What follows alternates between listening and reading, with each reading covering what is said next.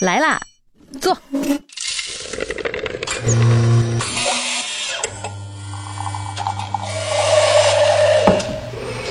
您的半拿铁，请慢用。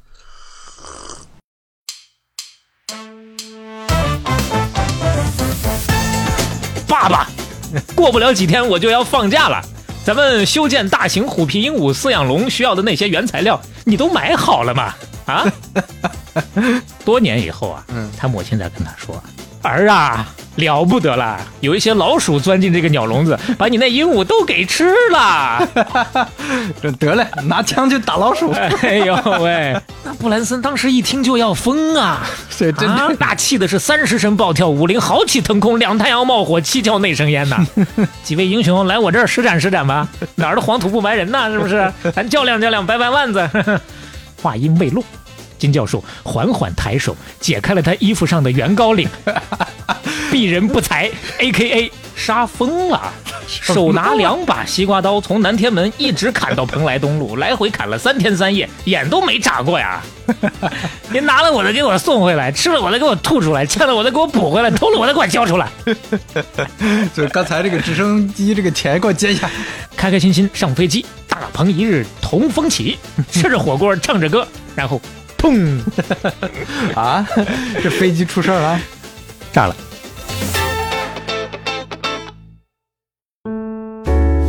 半拿铁第四十三期打板开始，各位好，我是小磊。我是刘飞，哎呀，不容易，不容易， 今天是第四十三期了。前面的人工智能还有一期结尾，对，中间呢再给大家小小的调剂一下。来，呃，刘飞呢有这个大作撑着，我就可以稍微的任性一点儿， 呃讲点自己觉得有意思的东西啊，不太成系列，那单蹦儿啊，先蹦到哪儿算哪儿。所以说今天直接进入我们的主题啊，先从一个奇女子夏娃说 起，呃啊，这夏娃她是一个英国人，不是亚当的夫人，啊，叫夏娃，姨夫啊哦，是伊真叫维伊，哦，是真叫夏娃，对啊，，伊维伊啊啊，嗯，奇女子夏娃的妈妈也是个奇女子啊。先从这个老太太说 起，嗯，就到她了，不往上倒了啊。嗯，这老太太曾经创造过两项英国纪录，因为是英国人嘛。哎，她当年以八十九岁的高龄，成为了通过国标舞考试年纪最大的人，这是其一一个记录啊。嗯第二个呢，以九十岁高龄成为高尔夫球场上打出老鹰球，就是一杆进洞，年纪最大的英国 我人的。天，这还是就我真发挥余热了，说实话，这种到底有没有吉尼斯认证，咱不知道。反正他自嗯己家里人啊，就是就是这么给他定义的啊。确实，这么大年纪了还能干这个事儿不容易。嗯，嗯，九十九岁还在坐着游轮周游世界呢，哎呀，你就看得出来，这是一个不甘寂寞的能折腾的老太太。是啊，那她的女儿夏娃呢，同样是能折腾，一九二四年生人，年少学武，不爱红装爱武装。二战期间，女扮男装混进了英国皇家空军的新兵训练 营。啊，是真的， 你慢男装混进去了，其实说这个混呢，嗯多少也有点儿有点儿故事啊啊。他进的是这个新兵训练营，嗯啊去教新兵开滑翔机。他其实本身自己不会开滑翔机，但是呢，我就想去，我就想学会了，然后教新兵。那那边的那个负责人说不行啊，我们这儿不要女的。嗯，哎呀，但是他就特别的执着，跟人来回的扯皮，最后人家实在是没辙，那行，那你去扮成男装来吧，嗯，是这样女扮男装的。对，那那个人倒是挺通融的， 实在让他试试磨看啊的也 是没办法了。呃，当然教了一阵滑翔机之后呢，后来还真的加入了英国皇家海军，叫做哦女子服务队，成了一个信号兵，嗯当了一年兵。二战结束了，嗯，二战结束之后又去当了空姐，嗯，但那会儿空姐是跟现在的认知不太一样，是千里挑一的那种，很难，条件很苛刻，要的是二十三岁到二十七岁之间的美丽端庄的未婚的女性，而且要会说西班牙语，而且还要有护士技能。 这这要求搞的，那会儿飞个天不容易，嗯而且也没有加压，所以说对于身体的各方面的要求都挺哦，高素的。质要求，包对括身体这个状况对啊， 嗯，他呢，西班牙语和护士巧了都不会。嗯现学呀，现学还得有机会啊嗯，他就还是凭三寸不烂之舌，跟当时招聘中心的一个叶琴聊了半天啊。叶琴咱也不知道有多大的权利，啊、这是不是这位后来写了本书《演讲与口才》 真的真的就靠三寸不烂之舌，嗯给自己聊来了一个先参加培训的你说的现学的这个机会嗯学完之后呢，就可以顺利上岗了。嗯，干得不错，很受欢迎啊。然后干了一年多就不干了，啊， 这怎么说？为啥呢？嗯因为他开始是在一家航空公司，后来那家被另一家收了，收了之后就换了一个机型飞，结果呢，他换的那个机型有问题，嗯一共三架，其中有一架在百慕大炸了，有一架在百慕大失踪了。他在的那架是唯一没出事儿的。这这眼看着也要去百慕大了。 对呀、当时她男朋友一看她有男朋友那会儿啊，嗯，是个军官啊，嗯二战时候的一个军官，后来做了律师。说你快拉倒吧，你这回没出事儿下回指不定咋着呢，可不敢让你再飞 了，是不是？于是呢，她男朋友就跟她求婚了。哦，结了婚就不能当哎那对个空姐了，对哎，刚刚咱强调那个要提求过，嗯你抓住重点了。是吧 她答应了，答应了呢，就结了婚了。这个事儿呢就为了你的生命安全，我明天就 求婚。嫁给我吧，嫁给我 吧。俩人就结婚了，嗯婚后呢生了仨一儿两女，嗯他们培养孩子的套路也很清晰。儿子四岁的时候，这个夏娃呀就把儿子扔到离家好几里地的地方，你呀自个儿回家吧，老娘先回去了 这。让他自个儿找路，自个儿嗯回家。放养式教育，四岁啊，四岁，咱也不知道他咋找着的路。嗯，十一岁的时候，又让他自个儿找路，骑自行车去亲戚家，然后第二天再骑回来。哦，这个亲戚离他家多远呢？嗯，八十公里。八十公里，这这跟当年图灵差不多。嗯对，又是一个图灵跟波司登高老板的翻版啊！你说这几个都是牛人啊，后来儿子也是牛人，就蹬自行车跑长途，应该是有那么点玄学的味道在里头的，嗯，能锻炼人。是来回一百六十公里，这路上冥想，跟图灵一样。嗯，但关键是一百六十公里，十一岁的小孩他真的就不知道咋认的路，咋骑完呢？哎是啊，好容易蹬回家了，可太不容易了，觉得这回牛逼了，全家人不得敲锣打鼓的出来迎我吗？嗯，结果没有， 到家一看，他老妈在厨房里正切洋葱呢。嗯啊，转头云淡风轻的跟他说：“干得不错啊，小朋友啊，Ricky，他叫做理查德，嗯啊，昵称就叫 Ricky 了。嗯，哎，这趟是不是挺有意思的？是不是还有那么点意犹未尽啊？那 啥，哎对那个咱村里头啊，牧师张大爷家里啊需要批点木头。”我跟他说了，你一回来就让你去帮忙，快尽兴去吧，快去吧，正等着你呢。这真是亲妈妈呀。对，这个亲妈的意思就是后妈啊。 那其实呢，人家就是鼓励孩子独立思考、独立判断、独立去解决问题嘛，而且很少会对孩子指指点点啊，很重要这一点。嗯就是给他这个空间，并且呢不去限制你。这个培养方式可以说效果拔群，人家孩子自主能力非常强，而且跟他们一样不拘一格，啥事儿都敢干。嗯下面你就会听到很多的举例证明。嗯咱先从小的说起。嗯，刚说了，他这个儿子叫理查德啊。有一年，理查德放寒假回家的时候啊，啊闲着没事儿就在这儿思考，想来想去，想了一个赚钱的门道。为啥闲着没事儿想赚钱呢？因为他妈就挺能折腾这玩意儿，就想各种各样的方法赚钱。嗯，他呢怎么赚钱？他忽悠了一个发小，跟他一块儿种树。种树怎么赚种树，往好听了说，这叫做时间的朋友啊，啊？这叫卖木头啊！这啊是卖树啊，就是 我的天，往当然也可以往难听了说，叫做万里大造林这。这对呀， 我这就联想到了。半打铁的第七期，我们聊过这个中国骗局里头的其中一个，是也是影响蛮大的。当年那个口号“万里大造林，利国又利民”啊，今天投入两万六千六，八年以后回报你十八万，那圈了多少人呢？骗了多少人呢？嗯，是，你说他作为一个小孩子，也想不明白这个事儿。当然，对他来讲呢，他不需要说有那么高的一个成长率，他就种一年就行。他自己啊，给自己做的方案是这样的：嗯，俩人啊，花了五英镑买了四百棵树苗，圣诞树啊，特别小的树苗。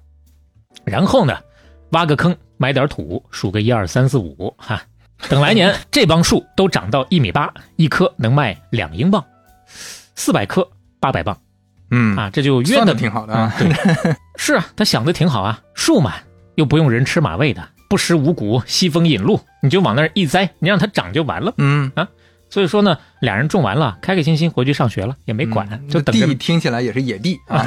对，就就整了一块野地，嗯就种这个东西，就等了一年，等到、呃、等了半年，等到暑假呀，我回去看看啊，这个长得怎么样了？嗯结果一看，坏了，基本全军覆没。啊，为啥呢？嗯，这树它是不食五谷了，但是架不住那一片儿还有一些可爱的小动物啊啊、人家不能光靠西风引路就活了，对吧？正愁呢，这大野地里也没啥吃的，这不嗯芝麻掉到针眼里巧了吗？嗯，勤劳善良的理查德同学带着发小，大冬天的上赶着给他们送了四百颗口粮上门慰问呐。那咱就别客气了，同志们，嗯来来开饭吧，开饭吧啊！这一开始我以为要做公益，嗯后来发现不是公益，最后发现还是公益。 还是做公 益。呃，刚刚咱说了，别客气了，同志们啊。但是这个同志们就是一群兔子们啊，主要就是小兔子。这破谐音梗，一个学期啊，吃了个脑满肠肥啊！嗯，我操，当时这俩小子回去一看，气疯了。你们交伙食费了吗？你们就吃 啊？这是断我们的财路啊！嗯那断人财路如杀人父母。嗯你杀我的父母，得嘞，我也不让你活。连锅端就开始疯狂的报复，大开杀戒。抓兔子，啊不光是抓，他就是杀，杀疯 了，手拿两把西瓜刀，从南天门一直砍到蓬莱东路，来回砍了三天三夜，眼都没眨过 呀。这传统异能又来了。这段致敬《西游降魔篇》，嗯啊算是致敬一下星爷和黄渤老师 吧。虽然这个电影我是确实也不太喜欢，嗯虽然他们确实没有西瓜刀，但是更狠，他们整了两把枪，嗯啊，真的就杀了好多的野兔啊。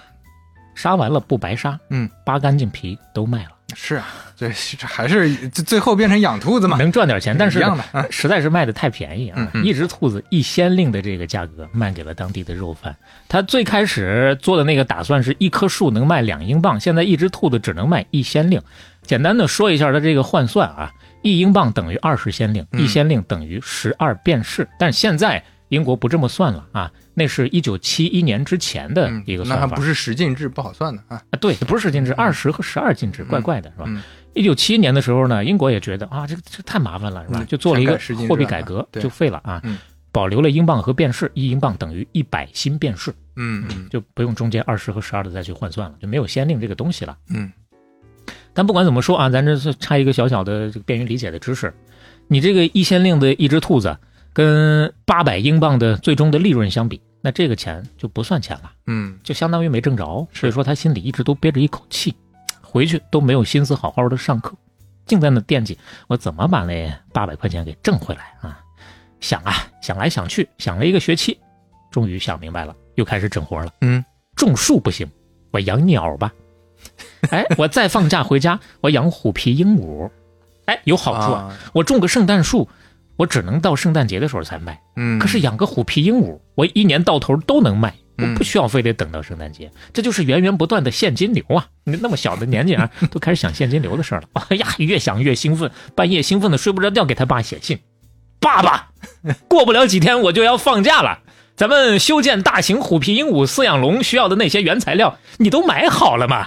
啊， 提前就已经跟他爸偷过这个事儿对了啊。一封家书啊，给我修他要养，让他嗯爸去给他去弄这个笼 子啊。而且呢，还给他爸算了一下财务模型啊嗯，你可以从哪儿买鹦鹉？哎，多少钱一只？你跟他说打折啊，完了你多少钱一只卖，能赚多少钱，算的明明白白的。其嗯实他数学非常不好，但是遇到这样的事儿的时候，特有兴趣啊，嗯自己觉得自己算的可好了。最后说，爸，你觉得这办法如何？抓紧开始干吧！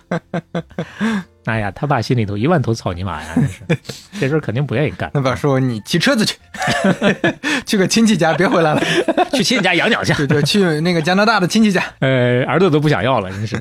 虽然是很不情愿，但是呢，他这个家庭啊，对于孩子真的就非常支持，啊嗯再不情愿也给他修了一个鸟舍啊，嗯确实开始养了啊。没想到这个鸟啊，真好养啊，生的忒快了，层层的这个数量就上来了。嗯上来之后呢，掐指随便一算，哟，咱这个村里头就算一人买两只，还剩下满满一笼子卖不出去呢。嗯这也太多了，这怎么办呢？在学校里天天就愁，愁着愁着，突然有一天收到了他妈给他发来的一封信。嗯，看完信不用愁了，他嗯，妈说：“儿啊，了不得了，有一些老鼠钻进这个鸟笼子，把你那鹦鹉都给吃了。” 这得嘞，拿枪去打老鼠。哎呦喂，这回隔太远了，是吧？嗯也回不去，对吧？多年以后啊，嗯他母亲才跟他说，也不是老鼠吃了， 我实在是烦透了，天天给你打扫这个鸟笼子，养活这些个鸟儿。有一天呢，就忘了关鸟笼子的这个门了，那鸟儿都全飞了，飞走了飞了。我一想，嘿，这不挺好吗？省得我再去养了，也没追。嗯当然追他也追不上，嗯嗯，就那么跑了啊。嗨，两个小小的插曲，就从小开始就想这些个事爱儿，折腾，想挣钱哈哎对。为啥净想这些个事儿，折腾这些个事儿，不学习呢？因为实在是学不明白嗯，啊。语文语文不行，因为他有阅读障碍，哦，哎，读东西都读不明白。数学数学不行，嗯完全是一窍不通。咱刚刚说了，啊嗯，就除了自己算那点儿觉得能挣钱的东西的时候，还自以为能行。那学校曾经给他们做过一次智商测试，里面好多都是数学题，他零分。智商为零呢，智商测试能得零分，也是从来没见过的、啊。 可能脾气也挺大，一看不会，嗯，撂挑子就不写了后面的。嗯、所以说，可想而知啊，学习呢对他来说那就是如鲠在喉，如芒在背，如坐针毡。那学习不行，也不能说每年光瞅着暑呃寒暑假回家干这点事儿。在学校里的时候，他干啥呢？他搞体育。哦，哎，这有一个小小的背景。嗯，那会儿啊，这个在英国的公立学校里头啊，啊，他是五零年生人啊，那会儿也就是个十几岁的样子，上高嗯中。在英国的公立学校里头啊，体育的重要性非常高。嗯如果说你体育特别好，那你在学校里就能够直着走啊，就能够就直着走，那谁不是直着走 就能横 着走。就能直着走？哎，有些抬不起头来，他就得低着头走，啊是吧？嗯就没有人欺负你了。啊那要不然的话，真的，他最开始学习不好的时候，年长的男孩都欺负他，那就让嗯抬不起头来啊。是，你就现在体育好了，哪怕你说考试全都挂科，嗯，老师也没有任何的问题，也不会找你麻烦。那体育他行不行？行，他干这个特别行，一路干到足球队、橄榄球队和板球队的队长，而且每次运动会都是田径赛场最靓的仔。嗯，这也算是学校里头小名人了啊。但凡涉及到体育的，都有他的事儿啊。但是人欢无好事，狗欢一锅汤啊。嗯转头踢球的时候让人踢废了，膝盖直接给踢碎了。嗯，呃，碎了怎么办呢？抓紧送医院呐、给他弄全麻做手术，一全麻就晕了。做完手术一睁眼呀，人已经在大街上了。这是啥呀？因为动手术的时候，医院呐又着火了。 哎呀，屋漏偏逢连夜雨，船破又遇顶头风啊！嗯是他一生当中遇到了很多类似这样的事 情，就从这往后相当一段时间之内，他就只能是告别运动了，嗯恢复也恢复不过来。嗯，那告别运动之后，学习又不行，又回到那种状态里面去了找事儿干，啊，闲不住，找啥事儿呢？这回更狠，给学校找茬 儿，给校长写信。嗯啊，养鹦鹉 吧。学校这么大空地，养鹦鹉，哎，这这顺便种个树。哎创个寿，是吧？ 哎呀，他就给学校找各种各样的茬儿。嗯你这个校规这儿不合理，那儿不行啊！你太限制学生的这个天性啊！嗯包括你个学校怎么吃饭的时候一点儿活泼性都没有呢？你必须弄一个自助食堂，必须让大家好好的吃饭，并且能够自由的交流，等等等等吧，就挑各种各样的毛病。校长呢给出的回复是：嗯，写挺好，以后别写了。 也不是啊哎，说写挺好。那既然你有这么多的想法的话，嗯我建议你啊，把你的观点发到校刊上，好不好啊？啊，其实相当于是以后别写了。嗯为啥呢嗯他给校刊，校刊也不会给他登，嗯嗯因为他给学校挑毛病，所有的这些个观点，这太激进了。他的校刊的名字叫做斯多葛，啊，不了解斯多葛派的，大家可以去一起了解一下。啊，简单的解释一下苦行僧式的生活是是是 呃，那种嗯学派，跟伊壁鸠鲁相对的啊，嗯嗯他不会给他登的。所以说他憋得难受，就想了一个办法，校刊不给我登，我自己办一个。啊， 这地下杂志就出了，他不能叫做地下的，他想搞得光明正大的。嗯不光自己办，还要跟其他的所有的学校联合，要办校际的刊物，哎呦，普高、技校、专科、本科都搞进来，全部弄到一起，把它弄大，我就必须把它搞出来。嗯，叫啥呢？就叫 student，学子。这要有互联网的话，那就是校内网了，哎 ，那就是吧 Facebook 了。最早的脸书就是他了。 嗯你看前面这个性格也能感受到了，想到就干，说干就干，找他妈借了四英镑，这就要开始攒局了。嗯，怎么传呢？没有那么简单啊，不是说想到就能真的做出来，这是正经的办杂志，是嗯你得有赞助商出钱，你得有人给他们发行承销，最起码还得有人撰稿，对不对？ 嗯那可能还需要采访，需要有采访对象等等等等。是，怎么弄呢？一步一步来吧。赞助商从哪儿来？从电话本上挨个找，挨个 找翻电，话本儿就嗯找了自己理了一份儿啊，可以潜在可以广告客户的名单，觉得这些人有可能会出现啊，就这些个包括机构啊单位嗯挨个的打电话，电话打过去，人家一听啥玩意儿还没出版，你开什么玩笑？啪就给他挂了。嗯但是他脑子活，聊着聊着他就发现了，能找一些吸引他们注意的窍门儿，嗯把他们留住。比如说，他会打电话给一家银行说：“哎，你们那个老对头刚在我们这儿做了一整版的广告啊，怎么着？要不要跟他们一起打广告？还是就让他们弯道超车呀？”嗯另外啊，最后他还补充一点：你不打，你现在不打来不及了。将来我们这个学子杂志马上就是英国最大的青年杂志啊，嗯肯定有市场。就类似这样的方式用了很多。你比如说，他会给可口可乐打电话说：“哎，百事可乐刚给我们这儿预定了一幅大广告，你们是想在他们之前还是之后的那版做广告呀？” 直接就是这么问。嗯另外还有一些办法，就是先给客户提一个看起来啊就是无伤大雅、不是那么容易拒绝的问题，客户就顺着他就坡下驴了。你比如说，哎，您这个公司是不是有兴趣招募最有才干的毕业生呢？嗯，你说谁会说不行？我就不愿意招有才干的，我就愿意招怂货，是吧？啊，啊，但哎，这这个有那意当思然，那当对然。对对，然后他就把这话接下来了。那我们即将出版的杂志是最适合您不过的了，在我们这儿打广告，看的人都是最有才干的年轻人呐。那对方确实就会有兴趣一点，啊，不然上来就说杂志，那 get 不到啊。多少不、嗯都能起点用。啊是，诶这些电话都是在公用电话亭打的。他本来嗯说跟校长说：“哎，你给我配套电话。”校长说：“滚你妈的！” 那没办法，只能在公用电话亭了。不是找他妈借了钱嘛？那嗯其中一部分的钱就用在打电话上。哎，但是英国那会儿的公用电话亭有个问题，你投完币，它会有专门的提示音，人家一听就知道你是公用电话打的。啊，怎么解决呢？嗯，他还真找着一个办法，他先打投诉电话给接线生， 就哦，那时候如果你电话接不通，你可以打投诉电话啊，，就有点像幺幺四啊，类似于那种啊，嗯就跟他说，哎，你怎么回事儿？我往这个投币机里放了钱了，这怎么还接不通呢？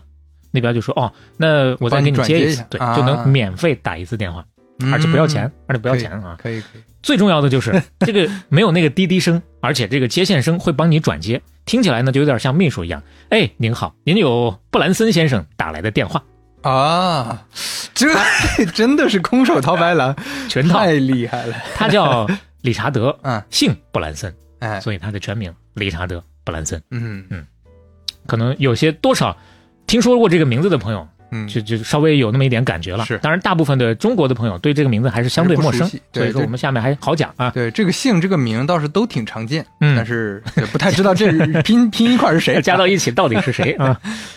他当然他打这个那会儿才十五岁，年纪比较小，嗯按说人家一听是个小年轻儿，谁勒他呀？但是是他变声特别早，所以说啊哎就更容易糊弄人 了。这还有还需要有身体条件才能做生意，对，但谁也是想十不到五啊岁确实 很小，对，这十五岁就折腾这些事儿。嗯如果我最开始很多年前看到他这个事儿的时候，我就哇太牛逼了。对啊，你你你想咱们是吧？呃，也不能说咱 们了，就有些 有些朋友这可能到二十五岁嗯是吧？刚大学毕业，这啥都不懂呢，对对，人家开始做生意，他当时就有这个意识啊。当然，话说回来，虽然咱刚才说了他这些走偏门的个方法啊，连骗带哄的，但是我们并不推崇这样，因为他也会有报应的啊，啊所以你一会儿后面也会听到他的报应。 嗯而且话说回来，他绝不只是虚张声势走偏门，人家确实很努力得把东西做出来。啊，对啊。他这个东西能做出来，本身就是一个很困难的事情。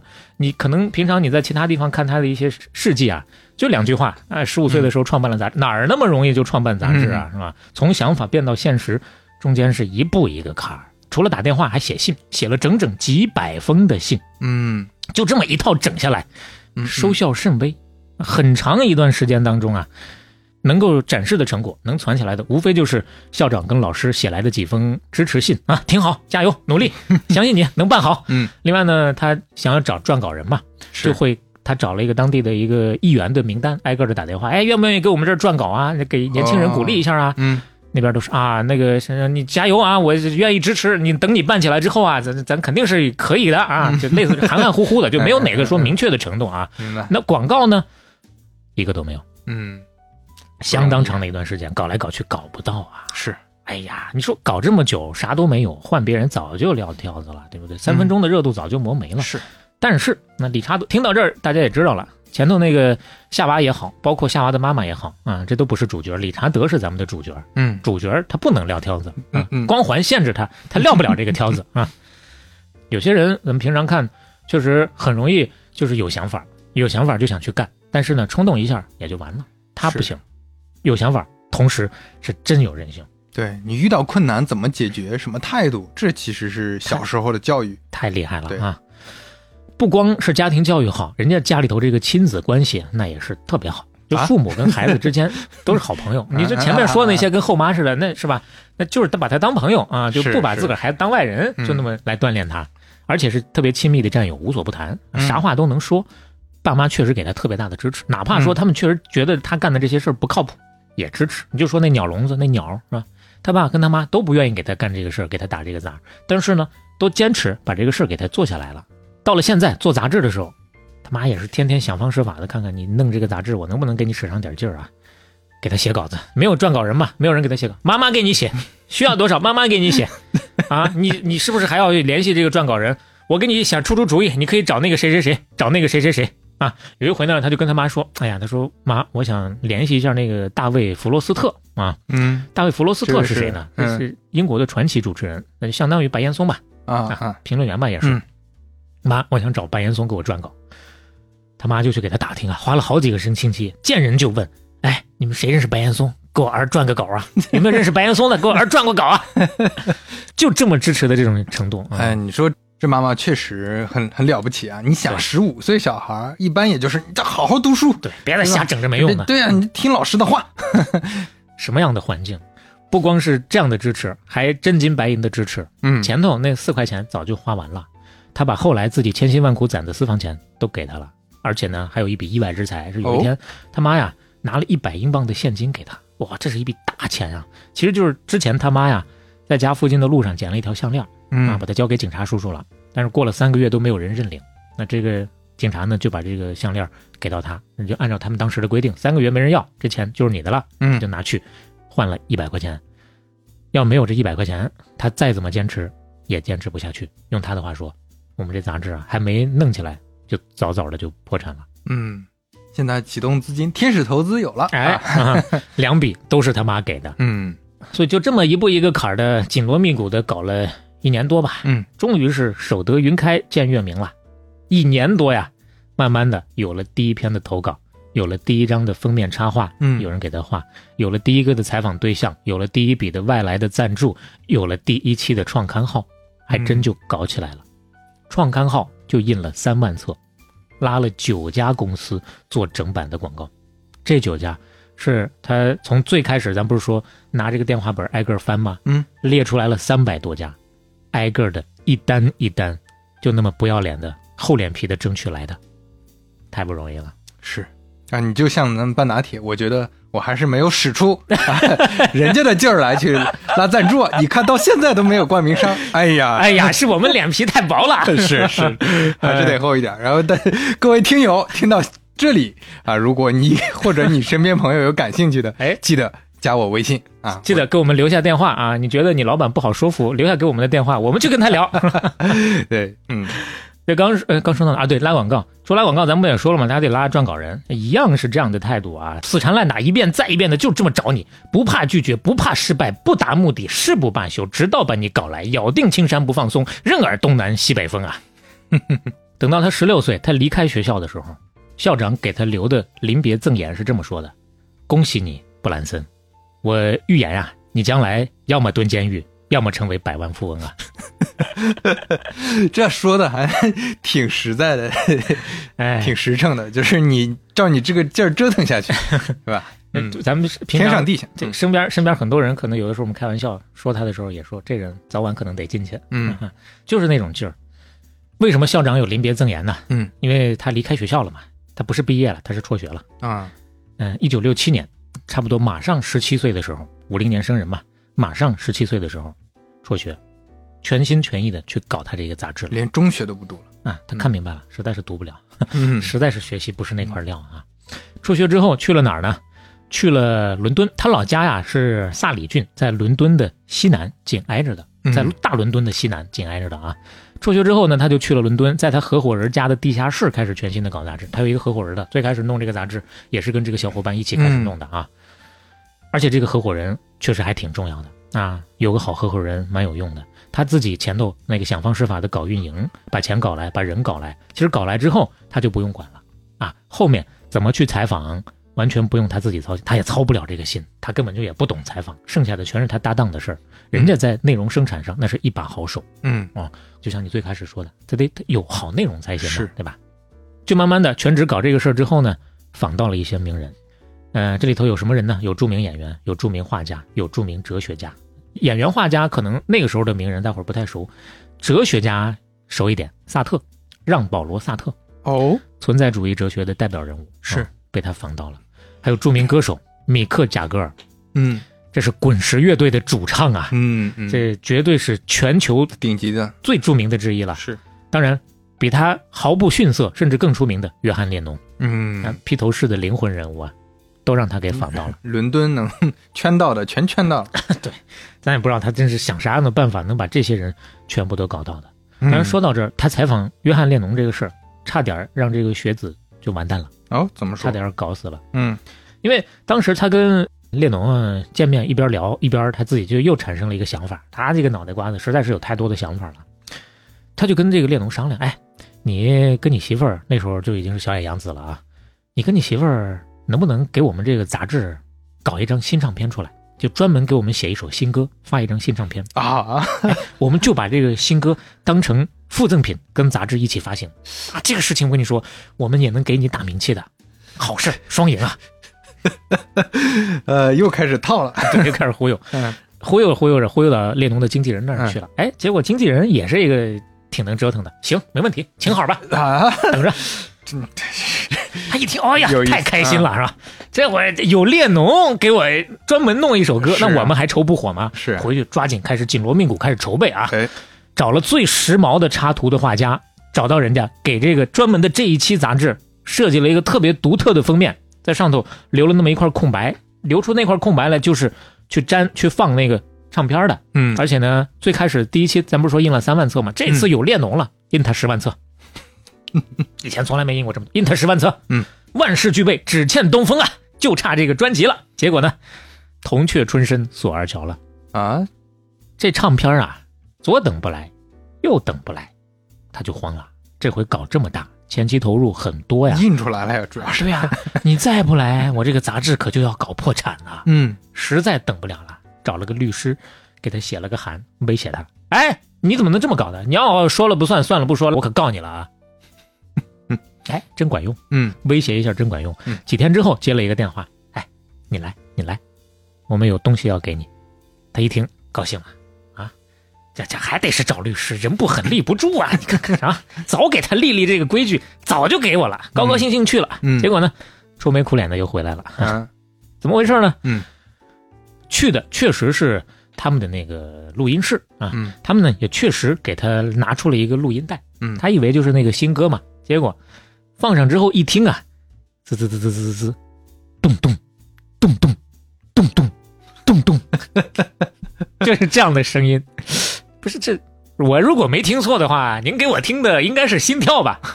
对，没错，约翰列侬说这是我们宝宝的心跳。嗯那会儿涉及到一个小小的问题，嗯小野洋子怀孕了，嗯，但是孩子没留住，哦，所以说她这句话还没说完，小野洋子就直接扑到他的怀里，泪如泉涌，就开始哭了。哎呦，那个时候是一九六八年的十一月份，她是第一次流产，之后还有两次，一直到一九七五年十月份流了三次之后，才跟约翰列侬生下了他们的唯一的一个儿子，叫做西恩列侬。他当时一看都懵了，他不知道这事儿，这是这是演的哪一出啊？这是。这啊这 这这这剧情发展有点意想不到啊对，他还蒙着还没说话呢，约翰列侬就加了那句：“孩子死了，啊，这是我们死去的宝宝留下的寂静，嗯，把它，哎呀，当做履行诺言的这个遗产，给你吧，你拿去发了吧。”啊，碰到这样的事儿，他本来气死了。你说你给我这玩意儿，我拿我怎么发？嗯然后我跟人家说的是，哎马上就写出一首新歌来了。本来想要告他们俩的，嗯，但是又一想，那这俩人这也这也倒霉，是是吧？不光是小野洋子遇到这样的事儿，约翰列侬当时还因为持有大麻，嗯、被啊，起诉了一下子嗯嗯啊，嗯也搞了这个事儿。其实他俩是就跑到那个乡下的小别墅去去躲风头去了。哎，啊就是一生活也很不顺利嘛，对就，而且就别折腾人家对了，毕竟人家也是给你个东西啊，是是对吧是，不管怎么说给你个东西啊。嗯而且他经纪人说了，这玩意儿好啊，这是概念艺术啊，这有收藏价值啊！ 你把它发了，你把它发了，比那个新歌好用啊！我跟你嗯说，这倒是有可能是没错的， 对？吧？但是嗯他最后没发，啊，嗯，他说呢，我觉得这是人家私生活当中特别悲痛的一刻，不应该把它拿出哎来呀，赚你钱。你看这个时候还是有人性光辉的嘛，就这个事儿能看出来哎是的，还是不一样。他还是有自己的底线的，就不拿这个炒作。后来他其实自己也说过啊，就虽然从做这个杂志开始，他会想尽办法去搞钱啊，嗯其实也是为了维持生存。啊嗯，虽然在这个过程当中莫名其妙的自己，哎呦，一不小心就变成了一个企业家了，嗯，就跟咱前头说的这个巴塔和优衣库的老板是一样的。 嗯是嗯但是呢，他不管做什么生意，从来不是纯粹的为了挣钱，啊，他就是把它当成一个自己感兴趣的事业，嗯，所以钱不是第一位的。要不是为了活下去，我也不会那么努力的去搞钱。是，嗯，你就说办这个杂志吧，听到现在你也知道了，这真不是个什么好活儿啊。从零到一把这个局传出来了，是吧？但一步一步走到现在，都走得这么的辛苦。嗯他，要不是有点理想主义，真的前面说早就撂挑子了。对，种树哎去，哪怕到现在一直都不赚钱，嗯一直都游走在破产的边缘，所以说就得一直的想办法。嗯这个事儿过去之后，为什么没破产？因为他想，确实想了办法了。办法之一，传统异能还是拉大旗、扯虎皮、跳大神、吹牛逼啊！采访了这么些名人，多少有点名气了嘛。都有一些全国性的报纸啊，就开始来采访他，嗯看看这个小伙子辍学搞一个杂志，好像搞得还有声有色的，这到底是怎么回事？我们来看看吧。嗯，哎，一来采访，这时候他就开始表演了。记者来了，嗯他呢翘着二郎腿坐在办公桌里头，夹着一个电话，哎哎，好好好好，哎，没问题，你放心吧，你要的那些全部给你搞定，放心。啪一挂，哎呦哟，您来 了，这来我们这儿看看是吧？ 呃，想要了解点什么呀？这话刚说完，哎，又一个电话，啪， 电话来了。然后他就跟小秘书说：“哎嗯，我这正跟人家聊着呢，你替我接一下，看看是谁。”小秘书一会儿噔噔噔跑过来了，那个什么刘慈欣给你打电话， 啊、跟你谈谈这个连载的事儿。哎，让小刘等一等吧，别着急，别着急 啊。嗯哎哎，对你刚才想问什么来着？啪啪啪，又一个电话来了。哎，郭敬明给你打电话，啊是谈谈合作的事 儿。哎，让小郭等一等吧，别着急。过一会儿又一个电话来，哎，周杰伦来了。哦，这这个周周那个什么，你稍等一下啊，我我跟周杰伦聊两句，一会儿再跟你说，好不 好？咔，过去就跟周杰伦聊了。哎，咱那个合作专辑怎么样啊？啊，呃这个专访什么时候上线呀、准备啊？嗯那边一听就懵了， 哈哈，完全被他唬住了。嗯回去之后呢，就开始写文章，说看起来来自全球报纸的摄影师、记者、作家都渴望跟学子合作。顶级撰稿人的数量多得惊人，他似乎将会成为这个国家发行量最大的杂志之一。哎呦喂，这一通的这忽悠升级嘛，嗯，这是其一啊，给自己这免费打广告了，相当于。嗯第二个方法，搞矩阵，啊，扩大经营范围，不光靠这一个杂志。除了杂志，他后来搞了学子联合会、学子旅游公司、学子住宿中介、学子咨询中心等等 等等，你啥都干啊，挺像想到啥就干啥，这些通通都不赚钱。嗯啊，我还以为是要补贴家用，这他还本来是不想补贴家 用，但是都不赚钱。嗯直到他搞出了一个卖打折唱片，哎，通过邮购的方式邮寄啊打折唱片这个业务。哎呀，柳暗花明又一村啦。嗯，当时英国卖唱片的商店里头没有打折的，全部都是原价卖。他一嗯看，哎呦，这是个机会啊！嗯，没有人卖打折，那我来吧。嗯，他直接就在自己的学子上打广告就行了，嗯自个儿给自个儿打广告啊。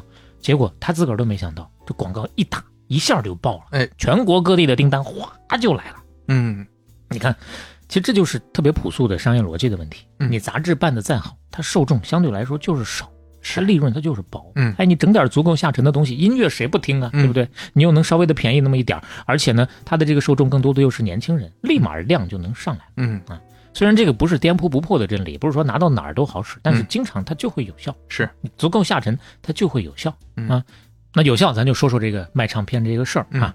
这摊子买卖一看他做大了，他不准备叫学子了啊，因为针对的不光是学生了嘛，嗯他就想要改个名儿，所以说叫上他当时杂志的一帮人，大家头脑风暴了半天。嗯那会儿啊，他的这个杂志的队伍已经有差不多二十个人左右的这么一个一个规模了，哎啊，二十个人七嘴八舌就开始想吧，嗯最后呢，定了一个非 常不走寻常路的名字，叫做“处女”因为有个姑娘说，嗯你说咱这帮人啊，办办杂志还行，还真卖唱片，还真要搞商业啊。咱们搞商业谁都不懂，那都是厨啊，那都是处女啊。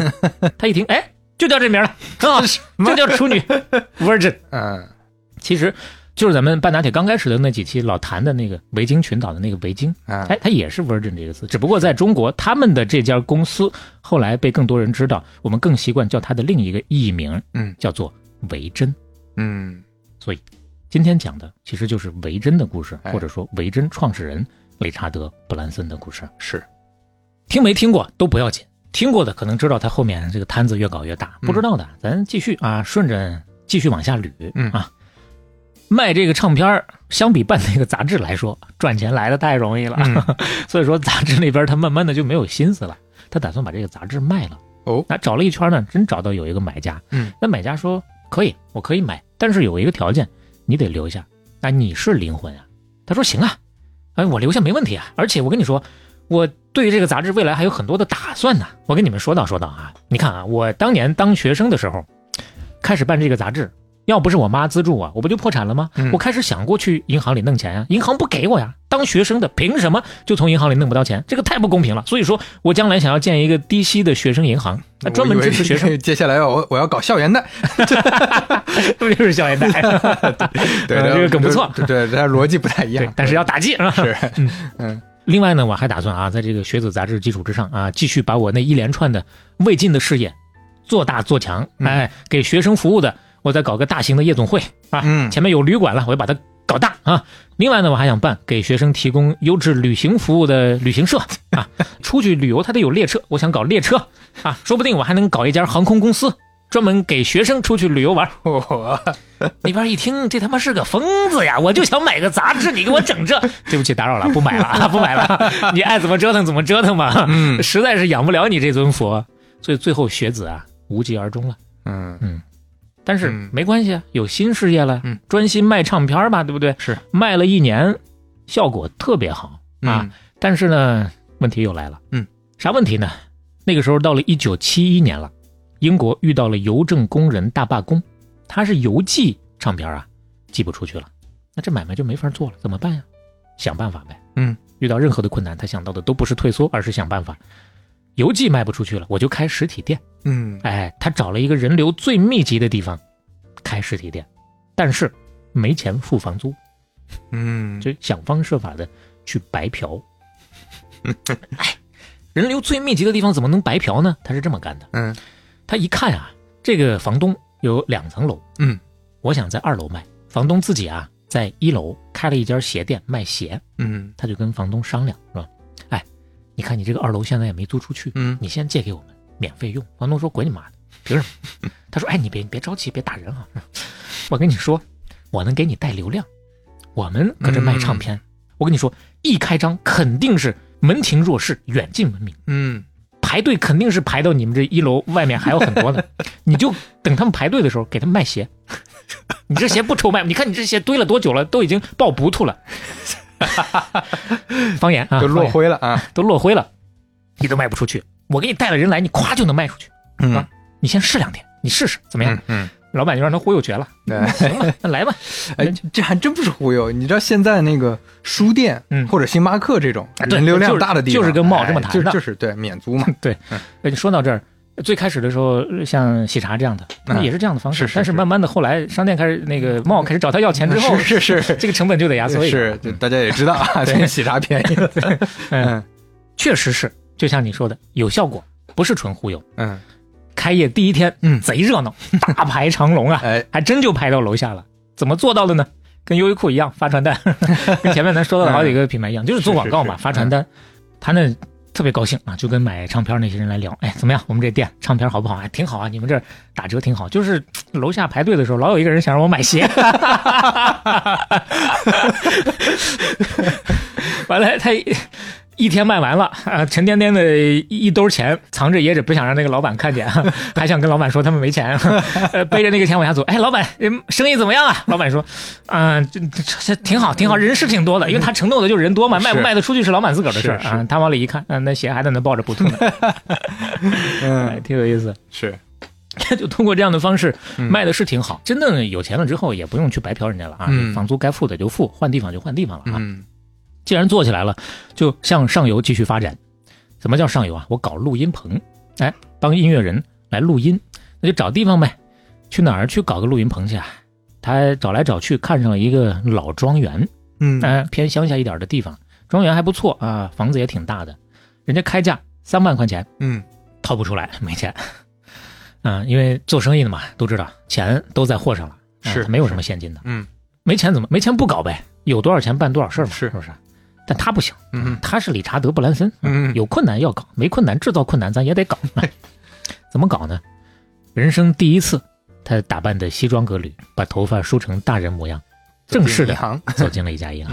嗯这回可不是像学生那样，人家不勒他了，嗯从银行贷了两万出来。哎呦，给他兴奋坏了啊！以前从来没有说从银行搞到过钱，是 吧？这这听着丑 啊，这感觉要有点长危枪险去了，两万块钱可行了啊！这回啊，挺直腰杆做人了。但是嗯哎人不是三万吗？不是啊两万，还差一万，怎么办呢？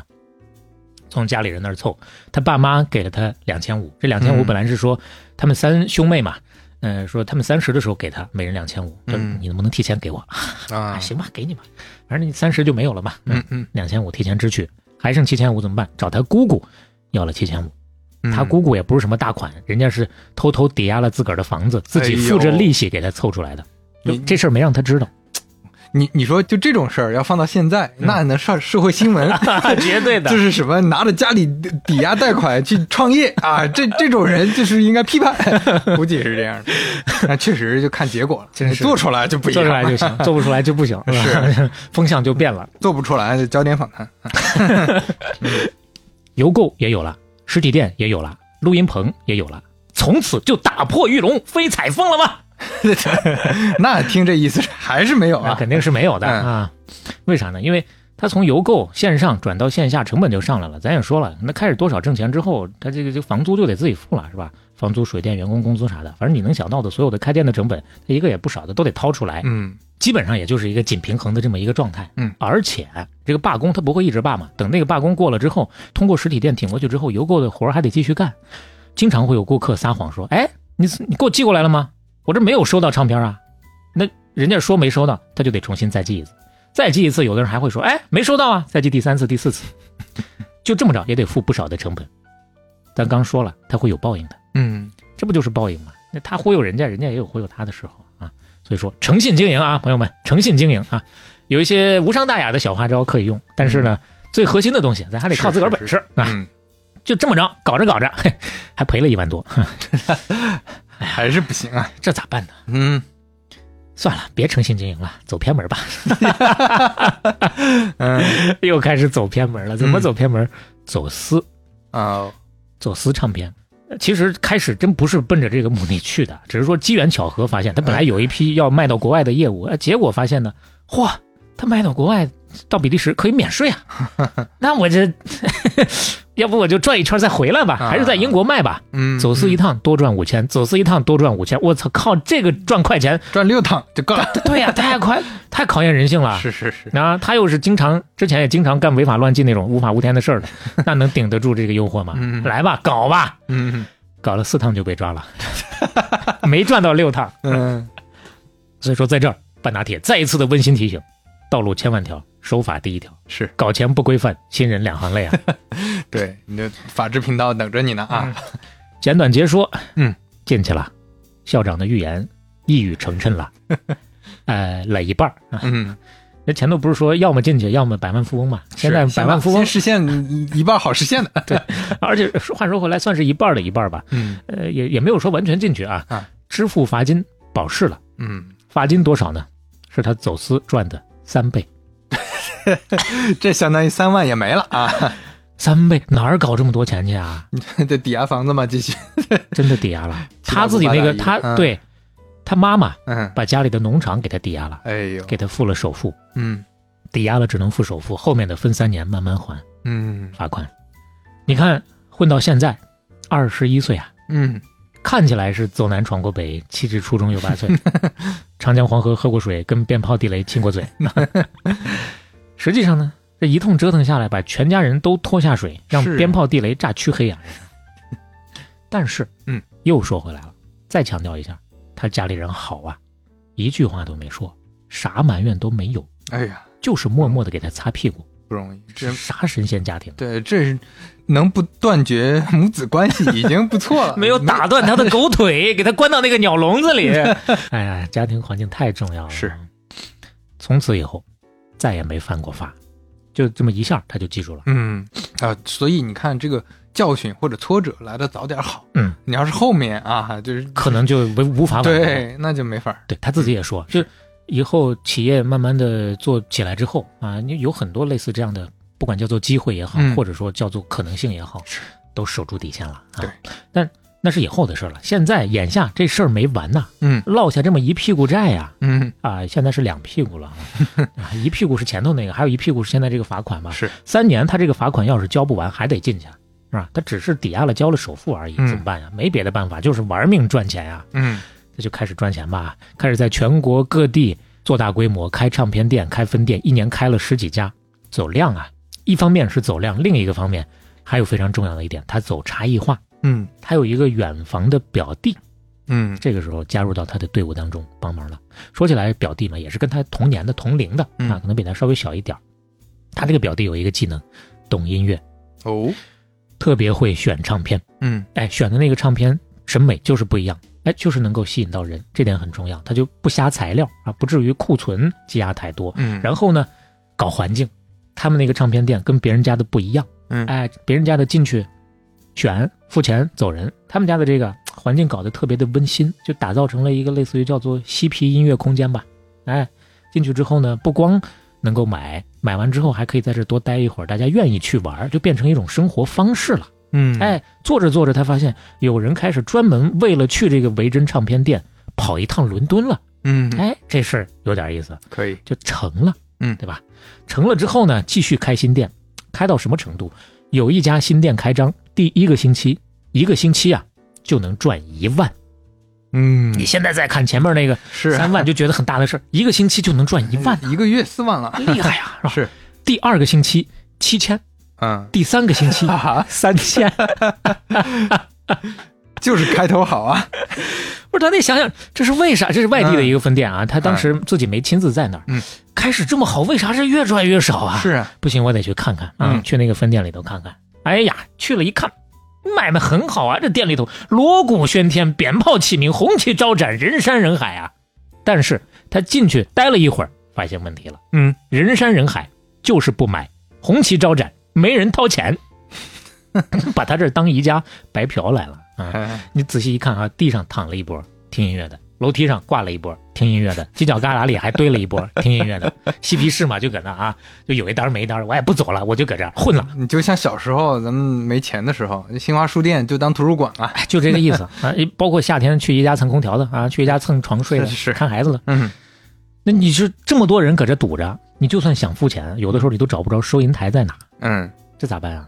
发现问题就解决问题呗。后来派人专门的站在门口，彬彬有礼的提醒顾客：“您即将踏入的是一家商店，不是夜总会啊。” 然后呢，把店里那个特别嬉皮音乐空间的那个布置啊，再稍微的往回收一点儿、啊，嗯把这个灯光调的亮一点儿。然后呢，把柜台跟收银台搬到窗户附近，避免因为太多人挤不进去找不着啊。你想付钱 搁这付，嗯嗯慢慢的把这个店里的收入又恢复回来了、嗯啊，这都是一些小小的细节啊。就把这些个细节一点一点的修正之后呢，咱们简短截说啊，维珍很快就成了英国最大的唱片连锁店之一，嗯就开始引领潮流了。哎嗯那个时候有不少的音乐媒体就开始关注维珍，他们宣传的是哪些艺术家呀？啊哎，他们卖的是谁的唱片啊？哎这还得说小表弟那个审美确实管用。是是啊，嗯他一看，哎呦，那既然咱这儿能引领潮流了，我再进一步吧。嗯我直接开唱片公司，搞出版发行吧。哦哎，我搞还全做产内业容链干脆哎，对，嗯嗯搞全产业链做内容，先第一个签的人是谁呢？嗯，这个人挺有意思，嗯是早先他们不是有那个庄园嘛，嗯不是搞录音嘛，其实就给人提供录音棚的啊，挣这个录音棚的钱。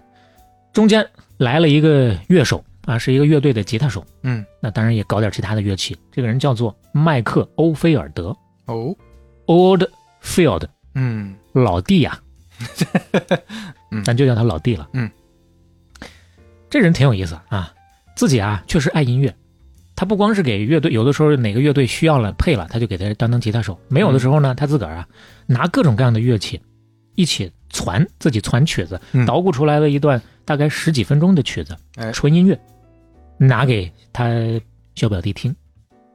他小表弟一听，哇，既浪漫又感伤，既犀利又美妙，太好了 这你这个音乐太好了。嗯有味道啊，好东西是不行，我得给你找个人给你签了。那会儿他们只做这个录音棚嘛，嗯嗯一定给你找个人给你推出去。嗯结果呢，找了一圈儿没人要。嗯，那会儿不太流行这种所东以西。决定自己做，嗯、你不能说这个是他们决定自己做发行的啊原因，但是确实他们一直惦记着这个事儿。嗯其实真正做发行已经是他没人签之后，差不多一年了。嗯，第一时间就想起这个人来了，哎抓紧去联系他。哎，你签了没有？哦，没签，太好了，我们签你。嗯这不就俩好干一好就凑一块儿了吗？哎签了之后呢，给他提供条件，他要搞大伙儿。嗯来我这儿录音，你需要啥乐器还不足的，我给你凑，嗯凑了二十多种不同的乐器，来来回回前前后后录了两千三百盘录音带，我的天，就哦这直消耗到录到满意为止啊。嗯你说这多大的一个工程是？从一九七二年一直录到一九七三年，嗯录了得有小一年吧，嗯，终于发了，起名叫做管钟。哦，管钟是一种乐器，叫牌钟啊。嗯你看一眼，怎么形容呢？嗯就好像就是一个那种晾衣架子上啊，挂了十几根管子，由长到短的那样 对，有点像屏风啊，啊。对，对那管子特别长，所以说就相当于就像屏风那样。，对，然后那个管子长短不一嘛，嗯哎所以弹出来、敲出来啊，它这个声音不一样。因为这也是它里面相对比较重要的一种乐器，所以就起了这个名儿，叫哎做管钟。嗯这管钟费那么大功夫整出来了，到底行与不行呢？嗯，那基本上按音乐界的流程，得先让业内人听，要么就是乐评人、嗯啊，给你评价评价到底行不行，打打前哨；要么就是产业链上的公司，看看我要不要进你这张，要不要卖，对吧？大家得先看货，专业的看完货之后，哎呀，一通盛 赞，如听仙乐耳暂明啊，嗯，太牛逼了！于是，在发行之后的头两周，完全卖不动啊。就是太 新了，太新了。还是说跟前面那个原因一样，嗯嗯，跟当时的流行趋势不太一致，嗯嗯，而且呢，它没有名气，毕竟维珍做发行没有名对气。呀、刚开始做嘛。对嗯完了，这个麦克欧菲尔的老弟这个人哎完全也没有名气，那嗯没有宣传怎么办？那就让他有名气呗，嗯找宣传，找渠道。那个时候的主要宣传渠道，听音乐还得找电台呀，嗯哎，找电电台也不放， 为啥呢？因为当时电台打歌基本上就是一首歌的长度嘛，嗯三分多钟，差不多就是这样的。你花钱来，我给你打歌，就是这样的套路。但是他这个管钟是一首长达四十五分钟的没有词儿的纯音乐，谁给他放啊？嗯，是，四十五分钟啊，纯音乐啊，最后啊还是撒币大法好呀，嗯，花钱，找了一个 BBC 的资深的 DJ 撒了一大笔，在节目里头给他播了，嗯效果不错，打出了第一波的热度。嗯然后他就想趁热打铁，我搞一个音乐会。哦，哎让他通过这个音乐会呢，把媒体人都叫来，整个的再烘托一波，全国媒体都找过来齐活，这事儿就成了。是，他本身反馈特别好，他已经心里有数了，只要让更多人知道、听到这个东西，一定能成，嗯，所以他办这个事儿。结果到了音乐会当天，又出幺蛾子了。嗯那老弟说了：“大哥，我不行啊，我上不了台，为啥呢？我状态不对啊，今 天。这艺术家，对，这就是艺术家的那种，不行，上不了台。 嗯，那布兰森当时一听就要疯 啊！这真啊的，那花这么大牌，前面已经是，做好了所有的准备， 是啊就等着这音乐会开完了数钱了，你给我整这出，嗯那气的是三十声暴跳，五菱豪气腾空，两太阳冒火，七窍内生烟 呐，啊，嗯可给他气死。但是，人家这个时候啊，已经这么多年锻炼出来了，哎美林大事有静气，嗯自己再怎么生气，外面不表现出来，嗯，不动声色的吐了一个淡淡的烟圈， 走，老爹，带你兜兜风去，老哥。开我的宾利老爷车，嗯，带你出门兜兜风。哎哎，开上他的老爷车就出门了，嗯，一脚油门就开到那个剧院门口 了哦。老弟说：“你别整这套 了，我说不去就不去啊，你别整这套。 哎，不去就不去，不去没关系，继续往前开，嗯一边兜风一边往前开，又开了几圈，说：哎，老弟，我这宾利老爷车想开会儿试试吗？感受一下吗？老弟说：那行吧，我试试吧。开了一阵，他说：哎，老弟，这车怎么样？想不想要？想不想要？我跟你说，今天晚上我马上就下车，下车之后我腿着走回家，你开着这个车去那个现场演出，哎你演完之后，把车开回家啊，对，车就你的。嗯，那老弟说。哎呀，哎呀，这刚才这个兜风的过 程，我想清楚了，啊我状态回来了，对，勉为其难嘛，要 不就、嗯这事儿就成了。嗯，哎，真 的是，这就是确实你，你看人家从心态啊到这个心态之后怎么解决问题嗯，啊，厉害，这都是一些小小的例子，在一生当中遇到太多这样的问 是题了。是，嗯，成了一炮而红啊！音乐会完了，没过多久，直接干到音乐排行榜榜首。最后这张《管中》这张专辑，嗯，是那一年一九七二年的年度最著名音乐，嗯，英国的啊，年度最著名音乐。第二年卖到美国，又干到了美国的榜首。哎呦，第三年，老弟啊又发了第二张专辑，一发行又飙到了榜首，干挺了当时的第一名。嗯，当时的第一名还是他前头那张专 辑，就是在嗯前两张、前两名都是他。 这这就像那个用阿凡达干掉了泰坦尼克号，嗯呃，都是卡梅隆啊。嗯，这张《管中》这张专辑最终卖出了一千三百万张，在英国发行的所有的最畅销专辑当中，名列历史第十一位。 对啊，这是整个历史啊，对大家想一下，英国历史嗯，那、到现在可能慢慢的还会有所增长，但基本上就是在这个位置上。对，一千多万张，我印象中当年迈克尔·杰克逊基本上也是一千多万张的这个嗯就这个水平 level 啊，就凭这一张专辑，理查德·布兰森就百万富翁了。嗯校长的第二个预言也实现了。嗯，忒不容易了，这个。嗯校长很欣慰啊！哎呀，接下来我这转行了，我可以。去给人算命去了。是 吧呃，但是这个时候又有另一个新的问题出来了。嗯，这维珍唱片牛是牛，但是就靠这一个老弟牛了，只有这一张王牌，嗯除了老弟，其他都是弟弟。嗯所以说，客大气垫呀、这个老弟，再说一说他的名字啊，叫做麦克·欧菲尔德啊，嗯就开始跟他们商量了。你们赚这么多钱，全靠我的，嗯，？咱这合同是不是得重新签一下 是你给我的版税是不是得稍多一点？对，你就靠我呀，主要你这公司。对吧？对吧就有这个议价权了嘛。嗯然后呢，他就想方设法的跟老弟哭穷，哎呀，你是知不道啊，老弟啊，你嫌赚的少是吧？你看咱维珍，咱作为一家公司，嗯一家公司还没有你一个人赚的多呢，我们也不容易呀、 然后老弟一听啊，你怎么可能呢？我就拿十几个点儿。你凭什么没有我赚的多呀？嗯本来哭穷有点效果，是他心软了，就说啊，那既然你这么惨，那是不是就算了？结果没想到，他打开话匣子，话一说，说多了。啊，为啥没有你赚的多？那我也不能说光靠你一个人呐，我得想方设法的再去签别人呐，嗯是吧？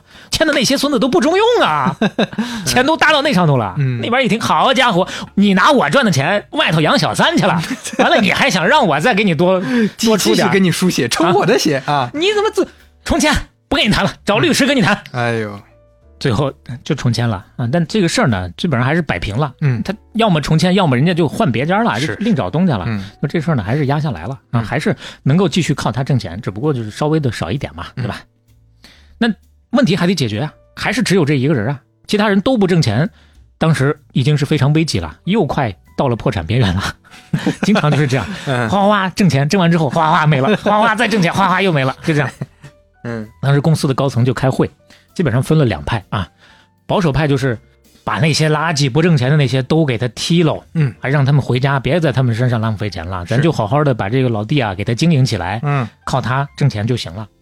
但是激进派不同意，激进派说你只有他，你永远做不大，你就是一个小三流的公司，嗯就靠他就慢慢的舒服的活着，也就这样了。嗯激进派说再赌一赌，再签新人，嗯万一行了呢？嗯嗯，那你猜理查德·布兰森是哪一派？ 那肯 定是后一派那啊哎都。不用猜，对吧是？最后的方案呢，嗯算是多少有点折中吧。嗯，先裁一部分，再签一部分、啊。嗯，以前那些实在是没戏的，就把他们裁了。完了呢，必须还得签新人，呃哎不能苟着，是不能保守是，是要赌。嗯，这个过程当中还有一个小小的插曲，裁的那些人里头呢，其中还有一个是搞纯音乐的，搞古典音乐的嗯啊，就跟欧菲尔德跟老弟是类似差不多，啊哎，一个方向的。是，可能搞古典音乐吧，就是特别有境界。嗯 当时特别通情达理的给布兰森写了一封长信，说：“哎呀，这事儿啊，理解理解啊，都不容易。嗯嗯，我也知道我自己这个唱片儿不好卖。哎，换做我是老板的话，我也跟你一样，我也得把我这个裁了。没关系，没关系，我对维珍毫无怨言，祝你们前程似锦。看多有风格。嗯嗯，与此同时呢，还是这个人又给老弟写了一封信，说布兰森那个王八蛋呐、他就是一个大蠢货呀，一个纯粹的杂种啊，他是音乐天才身上的一条可耻的、五音不全的、吝啬的寄生虫啊！ 我刚才就在想说，是不是就骂他寄生虫了？还真是，哎哎呀，呀，你看这排比用的啊，嗯可耻的、吝啬的、五音不全的寄生虫。 不幸的是，嗯这老哥儿把两封信寄反了， 啊，要不他咋知道的呀？哎呀，你说这艺术家，你这你做事儿也得认真一点、哎啊，你这不然这事业都毁了。特别有意思。然后这， 就类似这样的事真的很多。话说回来啊，话说回来，裁了那些个旧的，再找新的嘛，再赌嘛，找呗。中间碰到一个朋克乐队，叫做性手枪 （Sex Pistols），嗯非常有个性。有个性到什么程度呢？上电视访谈直播的时候，满嘴脏话呀！嗯，不光这样，跑到白金汉宫外面排成一排，轮着骂街，骂王室，嗯就是那种特别混不吝的，谁都不勒的那种感觉。嗯，不勒到什么程度，自己老板也不勒，看你不顺眼就跟你干。他那个贝斯手直接跑到老板办公室撒泼，把老板办公室砸个稀烂，临了还给老板哕了一桌子，哎呦，呃吐了一桌子。嗯嗯哕也算方言是，嗯。 老板一看，不行啊，降不了了，嗯快送走吧。谁要啊？有要的没？ 便宜大甩卖了，搭钱往外送。这已经是第二个老板了。嗯啊，第一个老板早早的就前面上电视访谈满嘴脏话的时候就已经把他们卖给他嗯了。第二个老板刚开始很开心啊，他们不成问题，这是问题不叫问题，一定能够呃帮我们赚钱。 还是结果小看了问题。呢搞了这么一波，直接往外送。嗯这个时候就轮到维珍出场了，那我得着吧。嗯，几位英雄来我这儿施展施展 吧，哪儿的黄土不埋人呐，是不是？咱较量较量，掰掰腕子。 其实最开始的时候，这个乐队还真最早就是找到了他们，嗯结果他们没签，嗯小表弟没签啊，他们走了啊，你让我滚，那我滚远了，现在你让我回来啊，那回来呗，回来我也不让你有好脸色，嗯也是跟他们闹，嗯结果呢，他们都想好对策了，不管你怎么闹，我就笑脸相迎，哎，你抬手不打笑脸人，你再怎么闹，我就能容你，好，还真就能相处下来，而且还真的是放了一个大招，在一九七七年女王登基纪念日上。嗯就在那天，他们租了一艘游艇，顺着泰晤士河一直开到下议院旁边，停下，然后抄起吉他和鼓槌，表演了乐队的最新单曲，叫做《天佑女王》，哎呦，就他们去演奏英国国歌， 是英国国歌，不错，嗯，但那个版本显然不太一样，听这个乐器就不一样他啊改词儿了，啊，改词儿了 还。版本不一样啊，他改的都是那些电视台不让播的词儿啊。那事实上，BBC 也确实给他禁了，不让播。哎，要不进的话，妥妥的又是一个排行榜的第一 名。敢拿国歌你去说开涮，这这这吧？这什么样的朋克精神啊？嗯进了进了，他都是干到第二 名，进了倒好了。虽然不让播，但是唱片照样卖啊，嗯越进销量越高啊，嗯一星期就卖了十万多张，这个销量当时也是妥妥的第一名。啊，他这是相当于是这叫什么电台啊或者电视台不对让播， 对，但是实体唱片还是能卖。还是能卖啊。嗯， 就在那年，他们乘胜追击，又出了一张专辑，叫做《别理那些混球，性手枪在此》。 这张专辑还是第一名，哎这名字要说一下。嗯嗯 Never mind the Bollocks, here's the Sex Pistols。嗯，也可以有另一种翻译，别管那些鸟人，性手枪来也，可以，特别有性格的这一个专辑。因为这张专辑还打了官司，嗯前头那个没打官司啊，《天佑女王》现在因为这张专辑打了官司，为啥呢？有警察跑到他们的一家门店，把这个门店的店长给抓了，说当时他正在张贴这张专辑的海报，上面就写着这个专辑的名字啊，说这个 Bollocks 为什么要念这个名字？Never mind the Bollocks。Bollocks，他们翻译的是混球嘛，别理那些混球。但是警察说这个词儿啊，有伤风化，嗯这涉及到他们有一个叫做《一八八九年有伤风化广告法案》，确实嗯，如果说涉及到一些敏感问题的话，能够用得上这个法案。怎么“混球”就有伤风化呢？因为这个词他们自己翻译成“混球”。你现在去搜索一下字典，胡说、废话、粗俗话和睾丸的意思。啊，这是有生殖器了，这就对，嗯，不太雅观了啊。警方就以此提起诉讼，要告他们。那维珍呢，这时候就找了个顾问来帮忙嗯打这个官司，或者说来解决这个事儿。找了个什么人呢？嗯诺丁汉大学的语言学教授詹姆斯金斯利。金教授。嗯， 这这金教，行吧，这个金教授啊，在公堂之上，嗯就说了，“bollocks” 这个词儿啊，跟那个东西其实没有任何关 系。哎他其实指的是牧师啊。啊， 这怎么就哎，我是语言啊学教授啊，啊我跟你说，他的源流，他最早的时候是牧师。为什么嗯还有那种废话的意思呢？因为牧师当年布道的时候都是满嘴废话 呀，啊引申出来废话的意思。啊？所以说，你可以理解成这个专辑的意思就是别理那些牧师，性手枪在此嗯，啊，或者说别理那些废话，性手枪在此。 这反正怎么听着怎 么确实是对很怪的名字，对吧？嗯但是我觉得，那即使这个名字有点怪，教会跟牧师们应该也不会因此有什么意见吧？嗯哎，结果公诉人就说了，凭啥呀？你凭啥就说牧师没意见啊？你代表牧师发言。话音未落，金教授缓缓抬手解开了他衣服上的原高领， 露出了里面的牧师领。鄙人不才，A K A 金丝丽牧师，幸会幸会幸会幸会啊！哎呀，这对，所以你你看，为什么说律政剧好看 呢？就是你跟法法庭上，这特别有反转的那种。哎，这很快感很好玩儿。 对对，它确实需要有一些表演的成分在里 边。就像你之前说那个耐克儿，然后包括任天堂啊对对 对。打官司的时啊对，候，大家有兴趣回去听一下 啊，有很多很有意思的法律戏。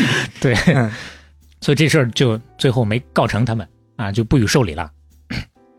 这张专辑啊，别理那些混球，这张专辑是摇滚史上算是最重要的专辑之一吧，哦，被很多的史上最伟大的榜单选中啊嗯，呃，包括在《滚石》杂志的史上最伟大的五百张专辑当中名列第四十一位。嗯嗯，就有它的历史地位在的。哎，你要知道，信手枪这个乐队一共就发了 四首单曲和这一张专辑，哦，它只没有了一张专辑，就这一张专辑， 因为他们只存在了两年半的时间啊就解散了 OK，啊。当然后来为了巡演还重组过，嗯但是辉煌时期也就是那段时间了，哎，两年半就当时很火呀，嗯嗯维珍就指着他了，觉得那为什么要解散呢？嗯，你就看这帮大爷生死看淡、不服就干的这个调 性，就不会在一个地方待久。他就长久不了。对是，不光是不在一个地方，他们自己他就稳定不了。嗯，人家乐队的核心思想就是跟世界彻底的决裂和完全的自我毁灭。哎呀喂，呃但确实，你看这个就是一个因果关系，呃有相关性嘛？嗯对就他是他的得有这个劲儿，他才能做出这个音乐来。对嗯，他才能有这个引领是性，他确实很先锋，是嗯非常有鼓动性。所以说，其实信手枪乐队被很多人视为是流行音乐史上最有影响力的乐队之一。有人觉得是他们引发了英国的朋克运动，启发了后来很多的朋克乐队和另类的摇滚的音乐人。所以说，这个始祖的作用还是挺重要的。是，呃，这里面多说一句啊，其实乐队的几个人当时都是毛头小伙子，最主要的运作的操盘手还是他们的经纪人，特别能搞事儿。嗯，这个经纪人呢，在临解散之前还带着他们拍了一个自传体的纪录片儿，叫做《伟大的摇滚骗术》。嗯，就为了给他们拍这个纪录片儿，维珍又搞了一个电影公司。 维珍后来有各种各样的公司，很多就是看有需求或者说有市场，拍个脑袋就出来了，就像前面他学子搞了那么多乱是七八糟是东西一样，嗯拍这个纪录片儿搞个电影公司，后来 MV 火了啊，呃，拍 MV 自己搞个 MV 公司。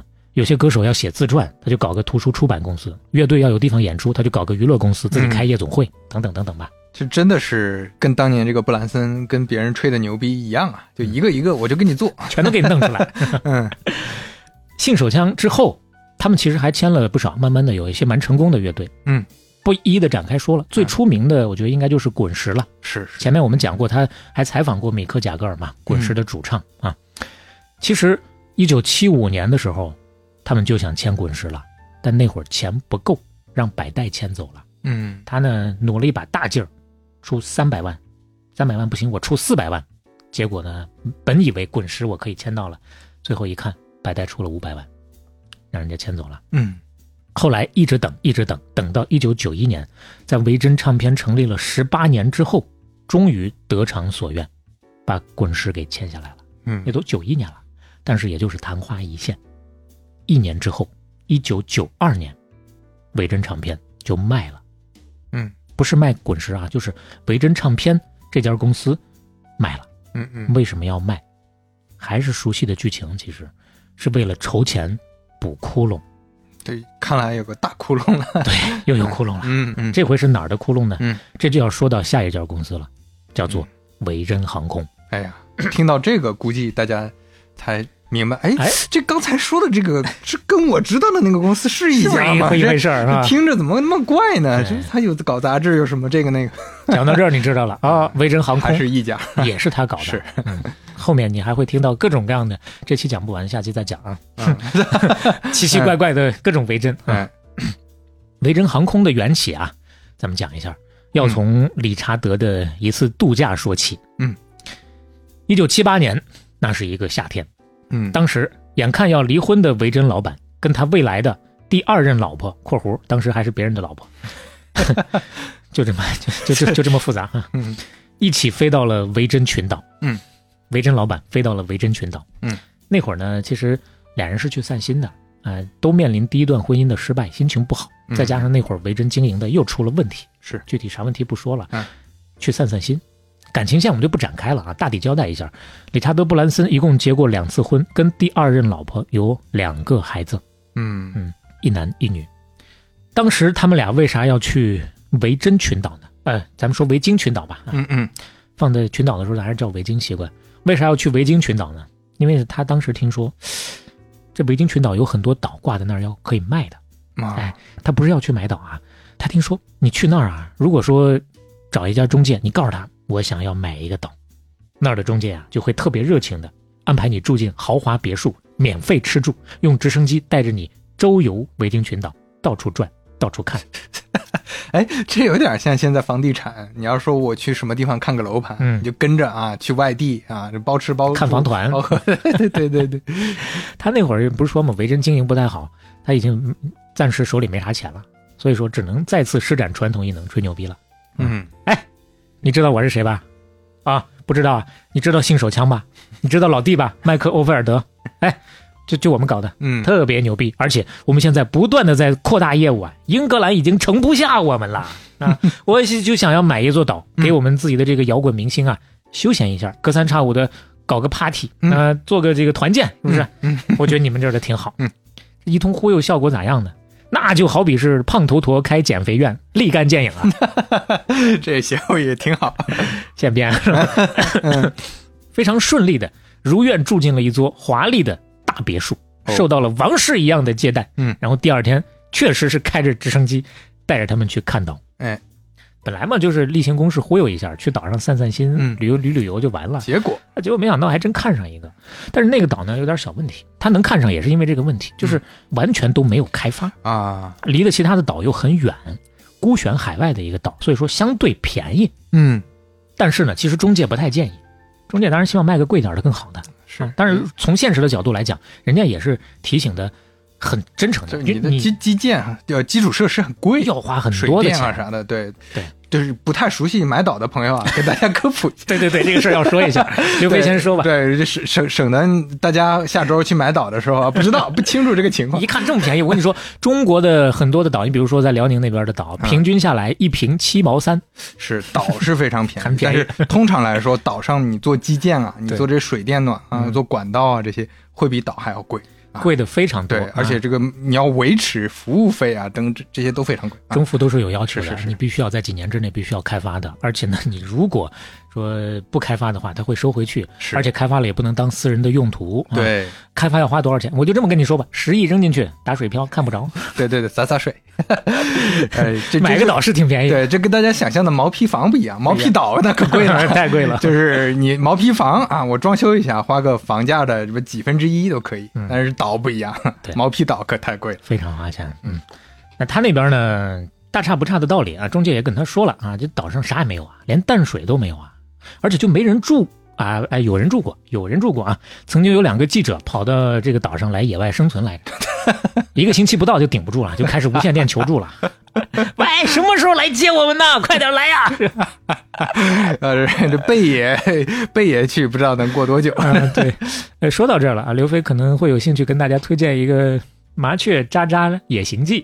啊，对对，前段时间刚推荐给那个肖磊、啊，对，呃，B 站上我今年看到了非常好的一个 UGC 的内容吧，嗯是一位朋友嗯啊，一位女网友、女 UP 主，然后在东南亚一个森林里面野外生存了接近一百天，对啊，是一个非常制作精良的就在 UGC 里面制作精良的一个视频，就他自己完全一个人，什么都没带，对，只带了那个摄像、摄影设备啊。所以说这个精良不是是说设备好，后面跟了很多的这个摄影师，不，只有他一个人，对啊他，只自不过己他做的特别的用心，对对对，自己放机位，自己去就折腾吃的、喝的、住嗯的、用的，对，完全的野外生存啊。还是很厉害的啊。对，我们这有幸给带个货，大 家有兴趣可以去感受一下是嗯啊。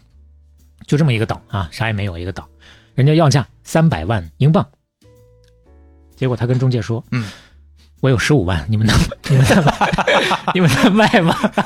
我自己都憋不住了，呃，妈，中介当时脸都绿了，恨不得当场就给他唱一首《洗刷刷》呀！ 你拿了我的给我送回来，吃了我的给我吐出来，欠了我的给我补回来，偷了我的给我交出来。 就是刚才这个直升机这个钱给我接一下， 他妈十五万，你这，呃，你这么大老板跑我这儿来混吃混喝，什么人呢？你这是， 回去就把行李从豪华别墅给他扔出去了，滚滚滚滚！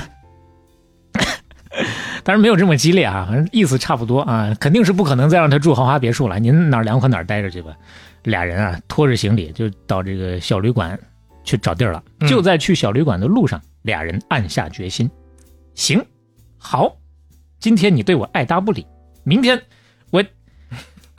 我也我我就真把这岛给你买 回去。嗯，最后凑真钱买了了，啊，真买了，嗯要价三百万，嗯他花了多少呢？嗯，十八万。。这也没多出多少去呀 对对就哎呀，咱觉得要价三百，张嘴出十五跟玩儿一样，人家就最后呃谈了大半年左右吧，哎呀，十八万。这布兰森厉害，这拿出了在义乌小商品市场买东西的这个气魄。多少钱？一百块钱，五块卖不卖？卖卖卖卖！那五毛。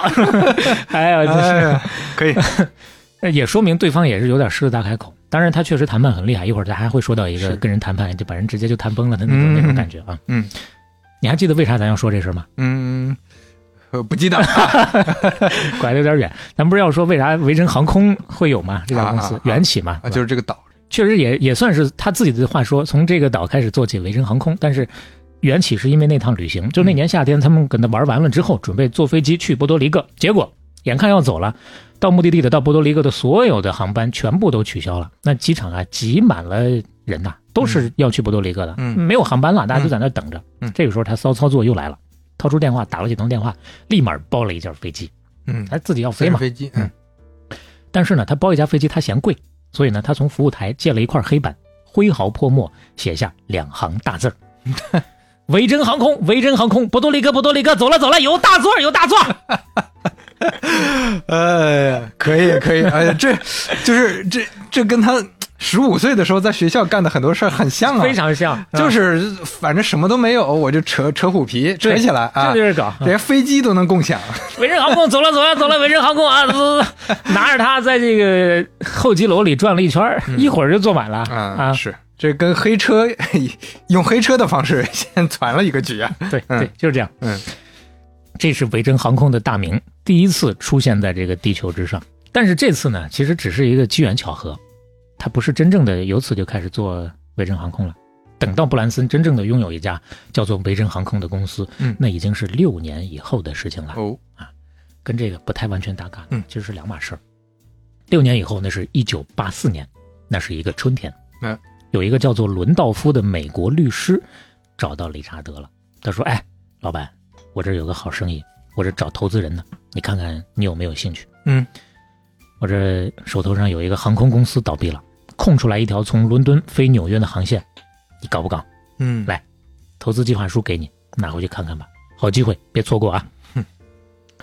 拿回去一边翻一边看，一边看一边就有点禁不住诱惑了。嗯经不住诱惑怎么办呢？就去找他俩合伙人谈。俩合伙人，一个是刚刚咱说那个表弟西蒙嗯啊，另外一个呢是早期他们唱片店里头的一个员工，一步步做起来的，嗯，现在也是到了大佬的位置了。俩人一听，完了，又要整活 了。那隔三差五，布兰森就给整点幺蛾子呀！不是，你就不能消停点，挣点钱享享福嘛？是不是？你要是哪怕说实在你嫌钱赚的太多，你没地儿亏了，哎，你像以前那样，你继续去投新乐队行不行、嗯啊？投乐队亏钱这事儿你熟啊？嗯你看他们整航空公司，航空你会吗？啊，你整航空公司，那就好比是瞎么杵子去南极，根本找不着北；脑血栓练下叉，根本劈不开腿；大马猴穿旗袍，根本看不出美。你让潘长江去吻郑海霞，他根本就够不着嘴呀、 你还航空公司，你是耗子给猫当三陪，你挣钱不要命了，你是？这春晚含量有点高。哎，这段啊，嗯刘飞也熟。赵本山、高秀敏老师，嗯九八年央视春晚小品叫做《拜年》里头的，嗯是这个郑海霞，可能有些朋友，特别是年轻朋友不熟啊，这是前女篮国家队队嗯员，两米零六，是潘长江啊， 那确实够不着大家都嘴。都熟了，对吧嗯？这事儿为啥要特地说一下是春晚小品里头的呢？说实话，要不是因为有珠玉在前是小品里头的原话，我都嘖考虑了一下，不太敢用，嗯因为对于可能有视力障碍的朋友不是那么友好，嗯，对于有脑血栓的朋友不是那么友 好，是对于潘长江老师也不是那么友 好。是，你看，就这事儿，我就一边想一边觉得特有意思。当年上春晚没问题是怎么想的，现在嘖又是怎么回事？挺有意思这事儿、嗯啊，是大家琢磨琢磨啊。啊。话说回来，啊哎，他这俩伙计为啥害怕呀？因为知道他一上头就拉不回来了嗯啊。理查德有一个口头禅叫做“有意思 ”，funny。他说这就是他首要的商业标准之一啊。嗯做啥事儿都得有意思嗯哼。其实最开始的时候，咱也说过，他有表达过这个意思。他说：“你人你就得活得尽兴啊嗯，不能光想着挣钱，重在体验，有趣很重要。确实价值观就是那一套啊。对，嗯”所以最后啊，拗不过他，还是决定整了。但是呢，也留了一条后路啊。这合伙人呢，也也给他提点条件，就搞一架飞机，先搞一年试一试，嗯行咱继续，不行拉倒，抓紧止损。嗯，好，一架飞机从哪儿来呢？去跟波音谈，谈了两个月，终于谈下来了。嗯哎，同意，这架飞机你用一年，一年之后呢，你可以给我还回来啊。完了呢，我至少把你这个押金的成本一分不少的给你退回去。如果说一年之后这飞机还升值了，哎，嗯就按涨价的价格我再给你。哎，你说不定还能挣 点儿，这是从波音拿了投资。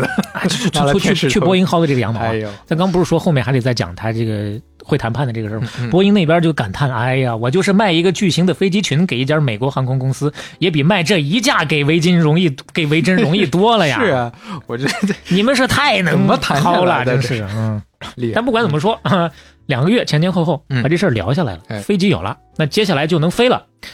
妈，不行，嗯还得过监管这一关。哎啊，负责监督航空公司安全的叫做民用航空管理局 （CAA）。嗯 C A 说想飞可以，想拿证儿拿执照两个条件：第一，你作为新航空公司，你必须得有三百万英镑的流动资本才可以；第二，等飞机到位，那个是刚谈下来了，还没到位呢。等飞机到位，我们得来做安全检查，你通过我的安全检查，你先飞一趟啊，没问题了，就给你发证。嗯好，两个事儿挨个儿解决吧。三百万哪儿来？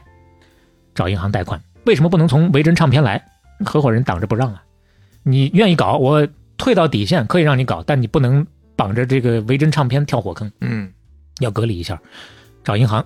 至于怎么找银行贷出来的，又是老一套的忽悠，那就不展开了啊。嗯那安全检查，刚才也说了，得先试飞一次。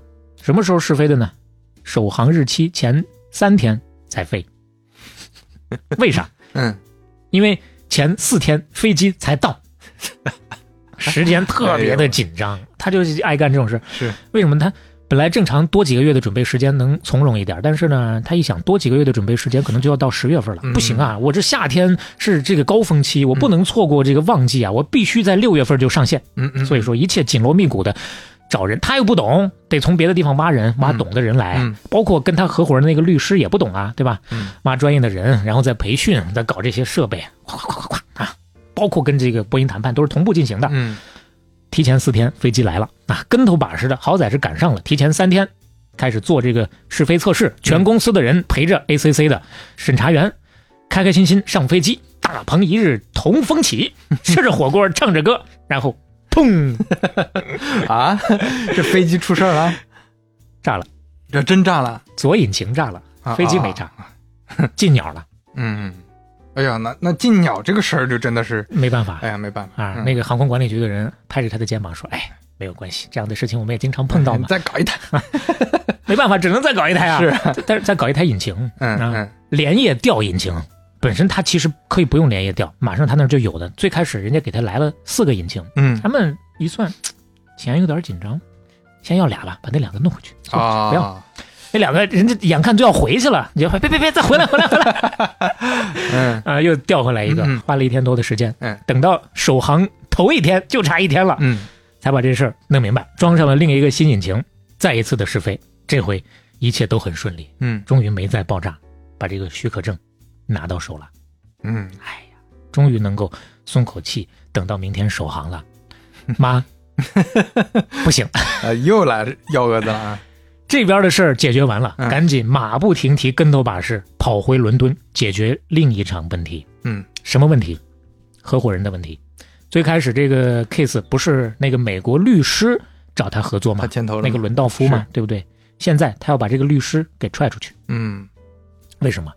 咱刚刚稍微埋了一下，说要弄航空公司，他得找专业的人。他找了专业的人来，跟这个律师谈不来啊就不这对付这个律师也确实不太懂，嗯瞎指挥。嗯完了呢，跟他也谈不来，嗯，他们就商量 着要把他踢出局，嗯，那人家带着这个案子来的呀，你把他踢出局哪儿那么容易啊？嗯，那个律 师张而且嘴是律师嘛，对对律 师嘛，给钱吧，嗯，谈来谈去，他们说我给你一百万英镑，你滚蛋，嗯，一百万不少了，嗯但是律师说不行，不够，嗯，我告你，他跑到美国去起诉，申请禁令阻止首飞，你头一天想飞你没门儿，嗯，，别想飞 你你伦敦能出发，然后美国不让你录，哎，对吧？你纽约你落不下来，嗯赶回去，通宵开会就解决这个问题。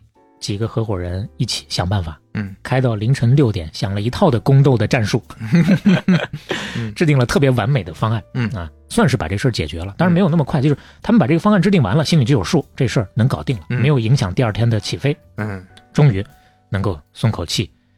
第二天迎来了首航，忒不容易了，哎呀，这个比半拿铁还不容易， 嗯首航那天，飞机上有两百五十名来自全球各地的记者和摄影师，有他们的亲戚朋友加员工，有各种各样的他们请来的艺人，有魔术师，还有以色列著名的特异功能表演者。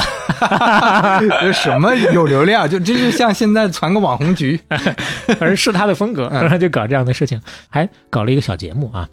飞机顺着跑道开始滑行的时候啊，这个机舱前面那个屏幕啪闪了几下，打开了，里面有画面了。给他们看到的就是那个驾驶舱的画面，嗯两个飞行员啊，正副飞行员，完了呢，再加一个机械师。嗯，那说我们因为是首航，给大家助助兴，让你们看看驾驶舱看出去的风景，嗯大家一起开心开心。嗯，本来挺开心的，但是等飞机真正要起飞的时候，大家看着看着傻眼了，嗯这边飞机都飞了，那边俩飞行员啥都不干，搁那聊天吹牛逼呢， 这这也没去操纵那个飞机这啊。是录播是吗？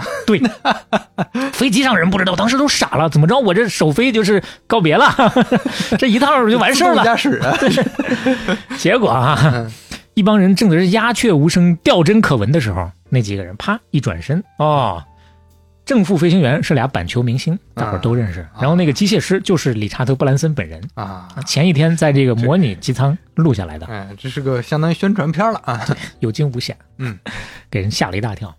这次飞行一次长达八小时的空中派对啊，挺开心。嗯到地儿之后呢，反正也是又出了各种各样的幺蛾子， 幺蛾子一一直都是有的嗯。比如说他自个儿啊，因为前头处理那么多事儿，自个儿走的时候忘带护照了，差点就没进去。那那边还有各种各样的落地活动呢，要跟人家那边的市长见面，要剪彩什么的。嗯结果呢，差点就没进去，想办法混进去。进去之后呢，还把市长给认错了，把市长当成伙夫了。 特别尴尬，哎还以为是提供餐饮的负责人嗯啊。 然后呢，啊，说到餐饮了，他们的空姐啊，因为业务不熟，还把所有的餐具跟垃圾一起打包扔了，哎呦，就这一套啊，回去还得用呢，又从垃圾箱里捡出来，再洗嗯哎干净， 呀再来用。反正就是各种各样的问题，但 这些小问题都不算什么啊，嗯都不没有前面那些问题大，全部都解决了。嗯顺利的返航，登上返航的飞机之后，终于能够松口气，嗯，睡个好觉了。是，等飞机落地，一觉醒来的时候，他确信再也不会出什么差错了。 但是这个他 flag 哎错了，立立早了啊，对他肯定是要出差错的。还记着那个爆炸的引擎吗？嗯一个引擎六十万，嗯，因为他当时没有拿到这个飞行许可，不是为了要拿许可才飞的吗？对没有飞行许可上不了保险，六十万自己全掏。哦，就是非里边隐隐形渣了，那就真的是自己全自己套自己掏。嗯，三百万的额度，前头也画的差不多了，六十万再往上一堆，嗯银行那边不干了，嗯，派了个人过去通知他，你们呀超限额了，超了差不多三十万吧，嗯我们要抽贷了啊，嗯，嗯提前通知一下你们，你们准备后事吧。嗯这个东西非常恐怖，一抽贷，消息往外一传，整个维珍不光是说航空公司这边，啊搞不好啊维珍唱片那边都得破产。嗯嗯其实你看看硅谷银行最近的这个事儿，是现在我们录制的时间是二零二三年的三月份啊，嗯那这个月大家都在密切关注签名银行、硅谷银嗯行。 S A B 啊，对吧？其实你要往小了说，这个事儿大家没有那么的恐慌，不去挤兑，他自个儿也不那么鸡贼，想要省点成本，这事儿也就盖过去了。那往大了说，谁都得先想着自己跑路保命，嗯一挤兑，这个事儿就大了。是一样的道理，消息往外一传，维珍必然会破产。这个时候，银行一点儿情面都不给你讲，嗯，非常的危险。哎呀，就是一个一只鸟啊造成的血案啊， 感觉一只鸟扇动翅膀，是是造成了整个维珍的即将破产。是啊，最后呢，也是有惊无险的嗯把这个事儿给趟过去了。怎么趟过去的呢？还得靠维珍唱片的海外分公司那个月多卖了点儿， 多收回来一点啊 钱，现金流多了一点，抓紧先把这个透支额补上。嗯，把三百万英镑的那个透支额给它降下来。嗯没有到那条线，那银行也没有办法给他抽贷了。那其实这个事儿之后，他就痛定思痛了。他说：“我操你 妈！我们维珍唱片这一年算下来，少说赚个一千两百万英镑。”嗯下一年掐指一算能赚个两千万，我们已经是英国最大的私营公司之一了。这个时候、嗯啊，而且六百万的英镑的支票随时都能从美国米高梅那边给我寄回来。嗯他当时因为这个还投资拍电影，花了不啊少啊钱。啊嗯，嗯这笔应收账款还没到。嗯，我们根本就不差钱哦。你这个银行就因为仅仅这三十万，嗯，那搞死我，你要告诉我，那回他是真生气了。当天那个银行找他办事儿那个人话没说完，你滚出去，不欢迎你 滚，压不住火了已经。嗯每逢大事也没有静气 了，就气成那个样子，嗯真的是千钧一发，嗯痛定思痛啊，嗯这事儿不行，我们这儿缺一个真正懂财务的。啊我庞然大物，这么好的一个前景，一个不小心被这种小事儿给办死，不值当的。嗯，再去找财务合伙人，后来也找到了这个财务合伙人，帮他把这个航空公司打理一下，嗯帮他把这个维珍唱片打理一下，然后呢，帮他把这个贷款银行再打理一下，嗯换了一家银行，调整了一下公司的结构，关了一些不挣钱的小公司。嗯到这个时候，维珍集团差不多是三个部分：唱片一部分，零售一部分，影像一部分。这三部分你发现没有？没有那个维珍航空，嗯还是相对独立的，把维珍航空分离出来，跟其他的一些，比如说维珍假日、什么乐园呐、屋顶花园呐、夜总会啊，包括他买的那个岛，合到一起，组成一家独立的私营公司。嗯，这个时候结构基本就稳定了，更清晰了，可以更加现代化的发展，甚至说上市了。嗯，那一年他三十三岁，哎呀，真的就是双手插兜，不知道什么是对手了。你看人家从十五岁开始创业，三十三岁啊，已经能15开年开航空公司了，经历了这么多的事儿，是嗯是，是，经历了无数次的生死边缘的徘徊和 挣扎， 嗯，也进过局子啊，终于走到了这一步。那是今天我们就先跟大伙儿聊到这儿了，哎，这就戛然而止 了也，嘎就嘎了。 嗯后面当然更精彩。哎其实今天更多说到的一些细节，是从公开的地方大家看到不太多的一些细节哎，反而恰恰是下期要讲的一些内容呢。或许你之前了解过它，会知道更多一些。所以说，按捺住好奇心。嗯，没听过的，先别去看，等我给你讲啊。 对，这是肖磊难得的有一次自己挖了个坑啊！肖磊从来都是一期解一决，期解决啊，对一期是一，一期必。 那我们就期待肖磊下一期能跟我们分享更多关于维珍的啊故事。嗯，一方面呢，那边儿啊，刘飞的《人工智能风云录》，嗯肖磊本身也特别喜欢，也看到我们很多的朋友都特别的喜欢啊，嗯跟大家同步进行。另一个方面呢，这个相对轻松一点的维珍的故事，跟大伙儿打打牙祭啊。嗯如果说听完这样的故事，你有什么样的感慨啊？也欢迎大家在各个平台，特别是小宇宙，给我们留言，我们一起来讨论。也欢迎你随手分享给你身边呃有类似这样的朋友，或者说你身边最近被卡住了，觉得很难再往前迈一步的朋友，说不定也能帮他打通一些关节，再踹他一脚，推他一下，让他往前迈一步啊。哎，如果喜欢半拿铁的话，也欢迎在各个平台小宇宙、苹果 Podcast、网易云音乐、喜马拉雅、Spotify 等平台订阅和收听我们半打铁四十三期，哎，哦对，啊。有片尾曲啊，就那个四十三分钟的管钟啊， 可以，哎那是不是 吧？不可能全放上是吧？选那么一小段儿吧，对大家感受啊一下选那么一小段儿，大家稍微的感受一下哎，知道一个什么样的感觉吧。啊嗯，半打铁四十三期，杀青。我们下期再见，